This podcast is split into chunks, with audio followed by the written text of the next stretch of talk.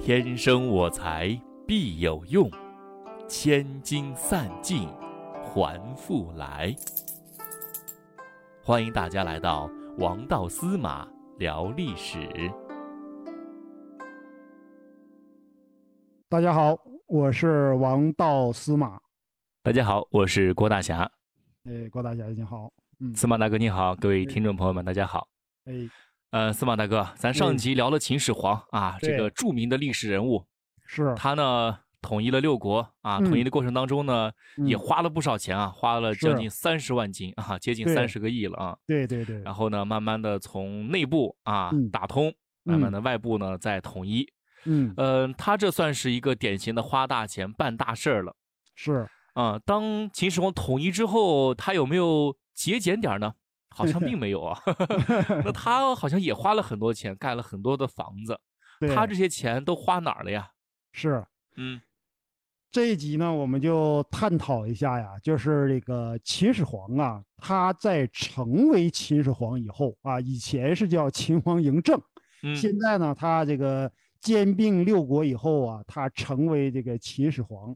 成为秦始皇以后呢，他的花钱风格变没变，或者叫什么呢？他花钱的方向在哪一些方向上了，嗯对不对？哎，所以呢，我今天呢，我就和大家呢，这个分享一下关于这方面儿的这种历史的小知识啊。嗯我首先呢，我先谈一下我个人的观点啊。我一直认为啊，用经济和数据的视角啊看历史的时候啊，往往是最透彻的。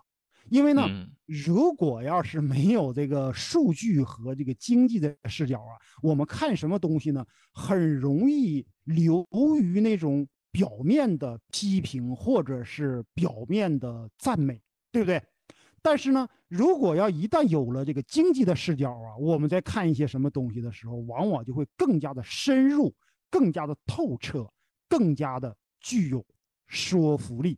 哎，嗯，没秦始错。皇，嗯哎，这个秦始皇啊，他的就是当政的时候啊，尤其是在呃兼并六国以后啊，他一共当了十二年的秦始皇。哎，他在这十二年的这个过程当中啊，我总结呢，他有这一些花钱的方向。第一个，政府运营的，他要保持他这个政府的运营，对不对？这个呢，我认为是正常的。第二个呢是官吏的工资，哎，他为了保证他整个帝国的运行啊，你得给人开支啊，对不对哈？对，哎没错。嗯，，对这个钱呢，我认为呢也是比较正常的。嗯第三个方向是什么呢？是这个叫军事工程。嗯啊，得巩固巩最固。嗯对，最典型的军事工程就是修建万里长城。哎，嗯当然呢，这个万里长城啊，不是从零开始修建的，而是在战国时代呀、在沿着这个就是防范匈奴这一条线上啊，有燕长城、有赵长城、有秦长城。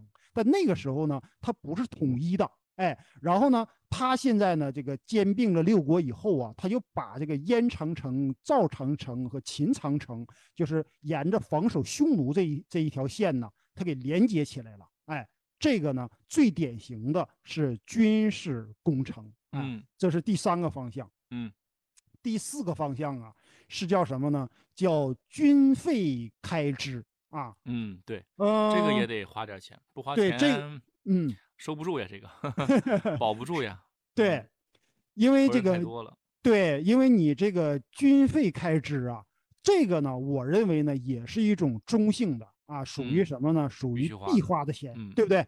嗯嗯、我通过我个人呐、这个来总结呀，那个时候秦始皇时代呀，嗯，大兵啊，应该是在一百万左右，哎，这嗯个长城兵兵团呐、就是守卫这个边防的北边的，对是由这个蒙恬呐、是带了三十万，然嗯后后来呢还有一个南南征一个兵团啊，嗯就是打现在的广东、广西、越南啊，打这一嗯带的啊，是有五十万。你看嗯这一相加呢，就八十万了。那它国内它还得保留一些这个常备军，是不是啊？对，所以国内呢还得留点兵。对呀、它不能把那个所有的兵全都调走了，对不对？对，所以呢，它的保守估计啊，这个兵力需要在一百万左右，所以呢，它有这个军费的开支，对不对？这四方面啊，我认为呢都是比较正常的啊。它的第五方面呢，就是大的方面是什么呢？就是大型基建、嗯，基础设施建设。对，啊这个在这方面儿啊，如果说我们再给它细化来说呢，我们前面提到过啊，政府运营、官官吏开支、军事工程和军费开支啊，这是四方面儿。第五个方面儿是什么呢？就是水利设施。在这个秦始皇啊，包括他在是秦王嬴政的时候啊，秦国有两项大型的水利设施，一嗯个呢叫郑国渠，一个呢叫灵渠啊。哦，这个郑国渠和灵渠啊，一直到现在，依然在发挥着某种程度上的作用， 相当了不起。你像那个，就是那个都江堰呐、那个是什么时候呢？那个是他的太爷爷曾祖父秦昭襄王时代，就是我之前提到范雎担任相国的时候，哎，是在那个时代修建的。所以呢，秦国和秦朝人呐、他们对这个水利设施啊，一直是情有独钟。而嗯，呢，修建这个水利设施啊，可以用八个字来进行形容，叫哪八个字？功嗯，哎，功在当代，利在千秋。哦，我认为呢，这个有情道理况啊、像现在至今还会发挥作用，已经2000过去了两千多年了。两嗯千多年了，嗯，对不对哈？所以呢，他这个钱呢，我认为呢，花的哈，他就比较值，哎。然后，秦始皇啊，他在这个当政以后啊，还有个第六方向，就是什么呢？当时他修建了很多叫驰道啊，就是嗯，奔驰那个驰啊，嗯驰道。这个嗯驰道、啊，知道是什么道呢？就类似于叫什么呢？叫民用高速公路。哦，哎，加因快为交通。嗯，哎，你就你就想想，任何一个国家呀，它这个首都的这个交通啊，往往都是最发达的，对吧？我们嗯学过一个就是一个谚语，叫“条条大路通罗马”。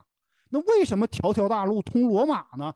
罗马是都城啊，嗯，是不是？对哎呀，，东南西北它可能它交各个通便方，利啊，啊，哎，交通便利。对呀、所以嗯呢，这个首都啊、都城的这个交通网啊，一般都是最发达的。嗯，包括呢，在这个秦始皇时代呀、他那个时候呢，他也修建了很多的这个驰道。嗯他的这个驰道啊，主要有这么几个方向， 嗯一个呢是通向这个燕国的啊，就是嗯现在的北京。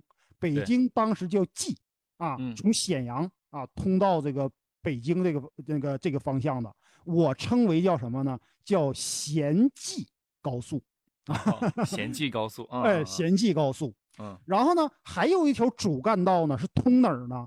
通现在的山东的，当嗯时是叫齐国嘛，对不对啊？叫齐地。嗯，然后呢，主要呢要通这个当时齐地的这个都城叫临淄啊，嗯我称之为叫咸临高速。嗯哎，还有一个这个呃主干路是通哪儿呢？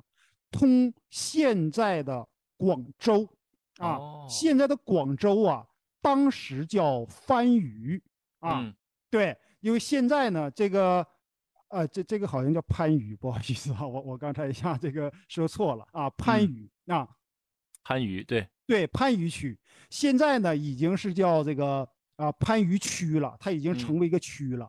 但在当时的时候呢，是这个呃，就是叫南海郡的首府所在地啊，所以呢，我称这条高速呢叫咸潘高速啊。嗯还有一条是通哪儿呢？通现在的这个巴蜀，也就是嗯 成都和这个呃，就是重庆这面啊。对。所以呢，我称为叫咸蜀高速。哎，当时的时候呢，主要呢是有这么几条主干路。嗯哎，然后呢，这是它第六方面。嗯它第七方面是什么呢？就是呢，它呢有一条是什么呢？有一条军用高速，哦这个军用高速叫什么呢？叫秦直道嗯啊。秦直道啊，是从啊这个当时咸阳以北啊，嗯也就是现在陕西淳化，从这儿一直通到哪儿呢？通到现在的内蒙古的包头，哦当，时叫九原郡啊。嗯，那个时候呢，就这一条军用高速啊，长度是一千八百里，和我们现在的是一千四百里。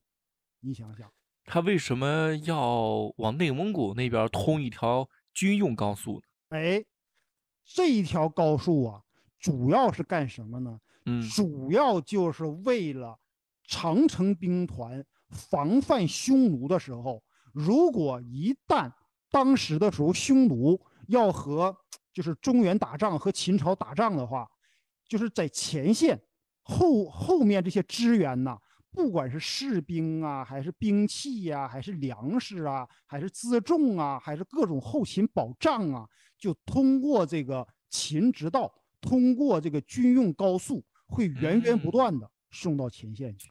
厉也害厉害厉 害，嗯，这是一吧招，嗯，嗯，这所以招呢挺挺厉害的，嗯，，对，啊现在这个秦直道啊，有一些路段呢还可以还保留着呢，哎，就现在还有，现在嗯还有，而且呢都是用那种夯土夯的啊，这个就是它那个。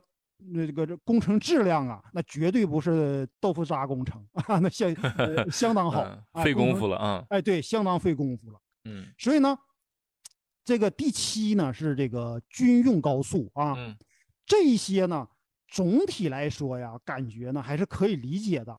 缺点是什么呢？就是工程浩大，啊嗯把民力呀给用的呀用尽了，对不对？嗯，然后呢，它还有一个方向，什么方向呢？第八个方向呢，就是修建地宫，制造秦俑。哎，秦始皇陵，对吧？对就说他这个秦俑啊，只是保卫他秦始皇陵的外围部队、嗯地下部队，你嗯知 道吗？就是我们现在嗯看到这个秦俑啊，那嗯只是保卫他地宫的这么一个，就是对，这它么有一好几个坑呢，这里边，嗯，对它里面呃好几个坑，哎，嗯这一些呀是保卫他的地宫的地下部队。嗯，哎所以呢，这个问题是什么呢？他肯定是只是为自己来修建的，嗯，但是呢，因为我们现在这个时代了嘛，我们在评论很多东西就不一样了，时过境迁了，这 个呢，感觉可以原谅。为什嗯么可以原谅呢？因为这个兵马俑作为世界的这个奇迹呀、每年给我们创收了嘛，对不对？嗯所以 呢，我们这个呢可以原谅一下啊，这嗯个钱花的呢也算值吧啊，嗯，留下了一笔宝贵的文化非物质文化遗产，对呃，物质文化遗产，对，嗯也有非物质文化遗产在对里都有面，哎，嗯对，无形资产也有在嗯里面，对不对？然后呢，它第九个方向是什么呢？就是旅游巡视，哎，哦，他呢，在成为秦始皇以后啊，他一嗯共有五次的大规模的巡行。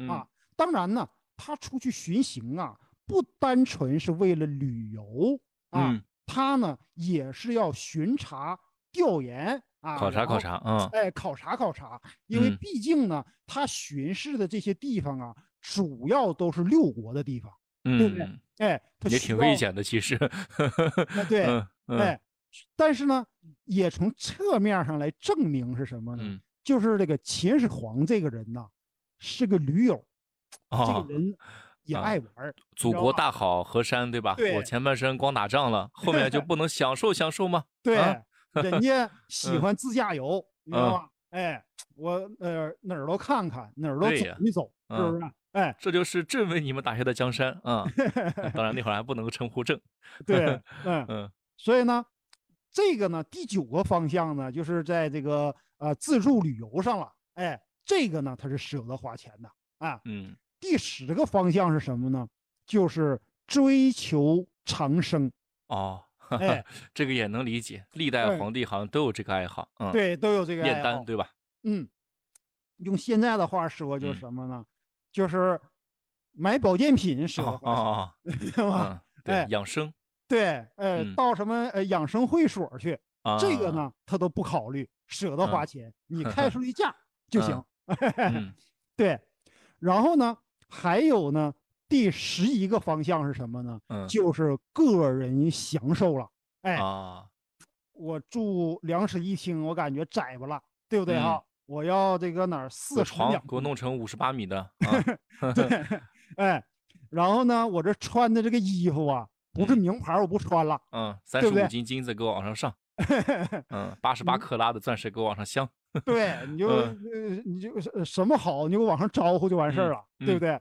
然后这吃的话哈，我这嗯小葱拌豆腐我也不爱吃了，嗯，得用大葱， 嗯，嗯哎，所以呢，他这个个人享受这一块儿啊，这个呢也是他花钱的一个大的方向。嗯你说，在他追求长生啊和个人享受这个的话呢，过于奢侈啊，那不管是什么时代呀、我们可能都要提出一些必要的批评，是不是哈、对，所以呢，今天呢，我们就总体来说呢，我们从一个宏观的角度呢，我们来梳理一下秦始皇的花钱方式和花钱的方向。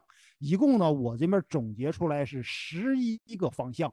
这十一个方向呢，有四个呢是中性的，可以理解的；有一些大型的基础设施的话呢，就是绝大多数呢还是造福后代了啊，但嗯是呢，也有一部分呢是需要进行一部分的辨析的啊。至嗯于呢，他为了满足他自己的个人的这种奢侈的生活和个人的欲望的部分呢，可能呢，我们还是需要做出适当的批评啊，因为呢，对，因嗯为关于这里面呢，我今天呢，我只是宏观和大家分析一下啊，这里面有很多东西很好玩儿，哎，以后呢，再有机会呢，我和大家呢进行细致的，可能就着某一个方向，我们再深入的来分析啊。如果要从总体上来说呢，就说呢，秦始皇呢，他呀有点儿呢用力过猛，没嗯有财政预算了啊。嗯然后呢，这个它就属于什么呢？比方说，秦朝本来应该可以再存活十代，我嗯认为呢，他把十代的这个民力啊，让他这一代人全都给用尽了。哦结果呢，这么一个秦始皇成为汉高祖刘邦的打工仔了。 他做的这些东西嗯属于全都给那个呃汉刘高邦打下祖刘基邦础基础了，嗯，打下基础，嗯打下江山了。哎嗯，这个就是我今天和大家分 享的。嗯挺有意思的。但不管哎怎么说啊，嗯呃，你像人家秦始皇，无论是养生也好，对吧嗯？给自己买吃的、买穿的，嗯给，国家做一些嗯呃贡献型的建设，对吧？是，起码最嗯最最最最基本的一点就是 嗯，人家有钱呀，是， 啊，对，咱也得好好挣钱了啊。是 好，好嗯啊，希望各位听众朋友们都能够财源广进啊。 哎，那我们这期节目到这里就结束了，我们下期再见。下期再见。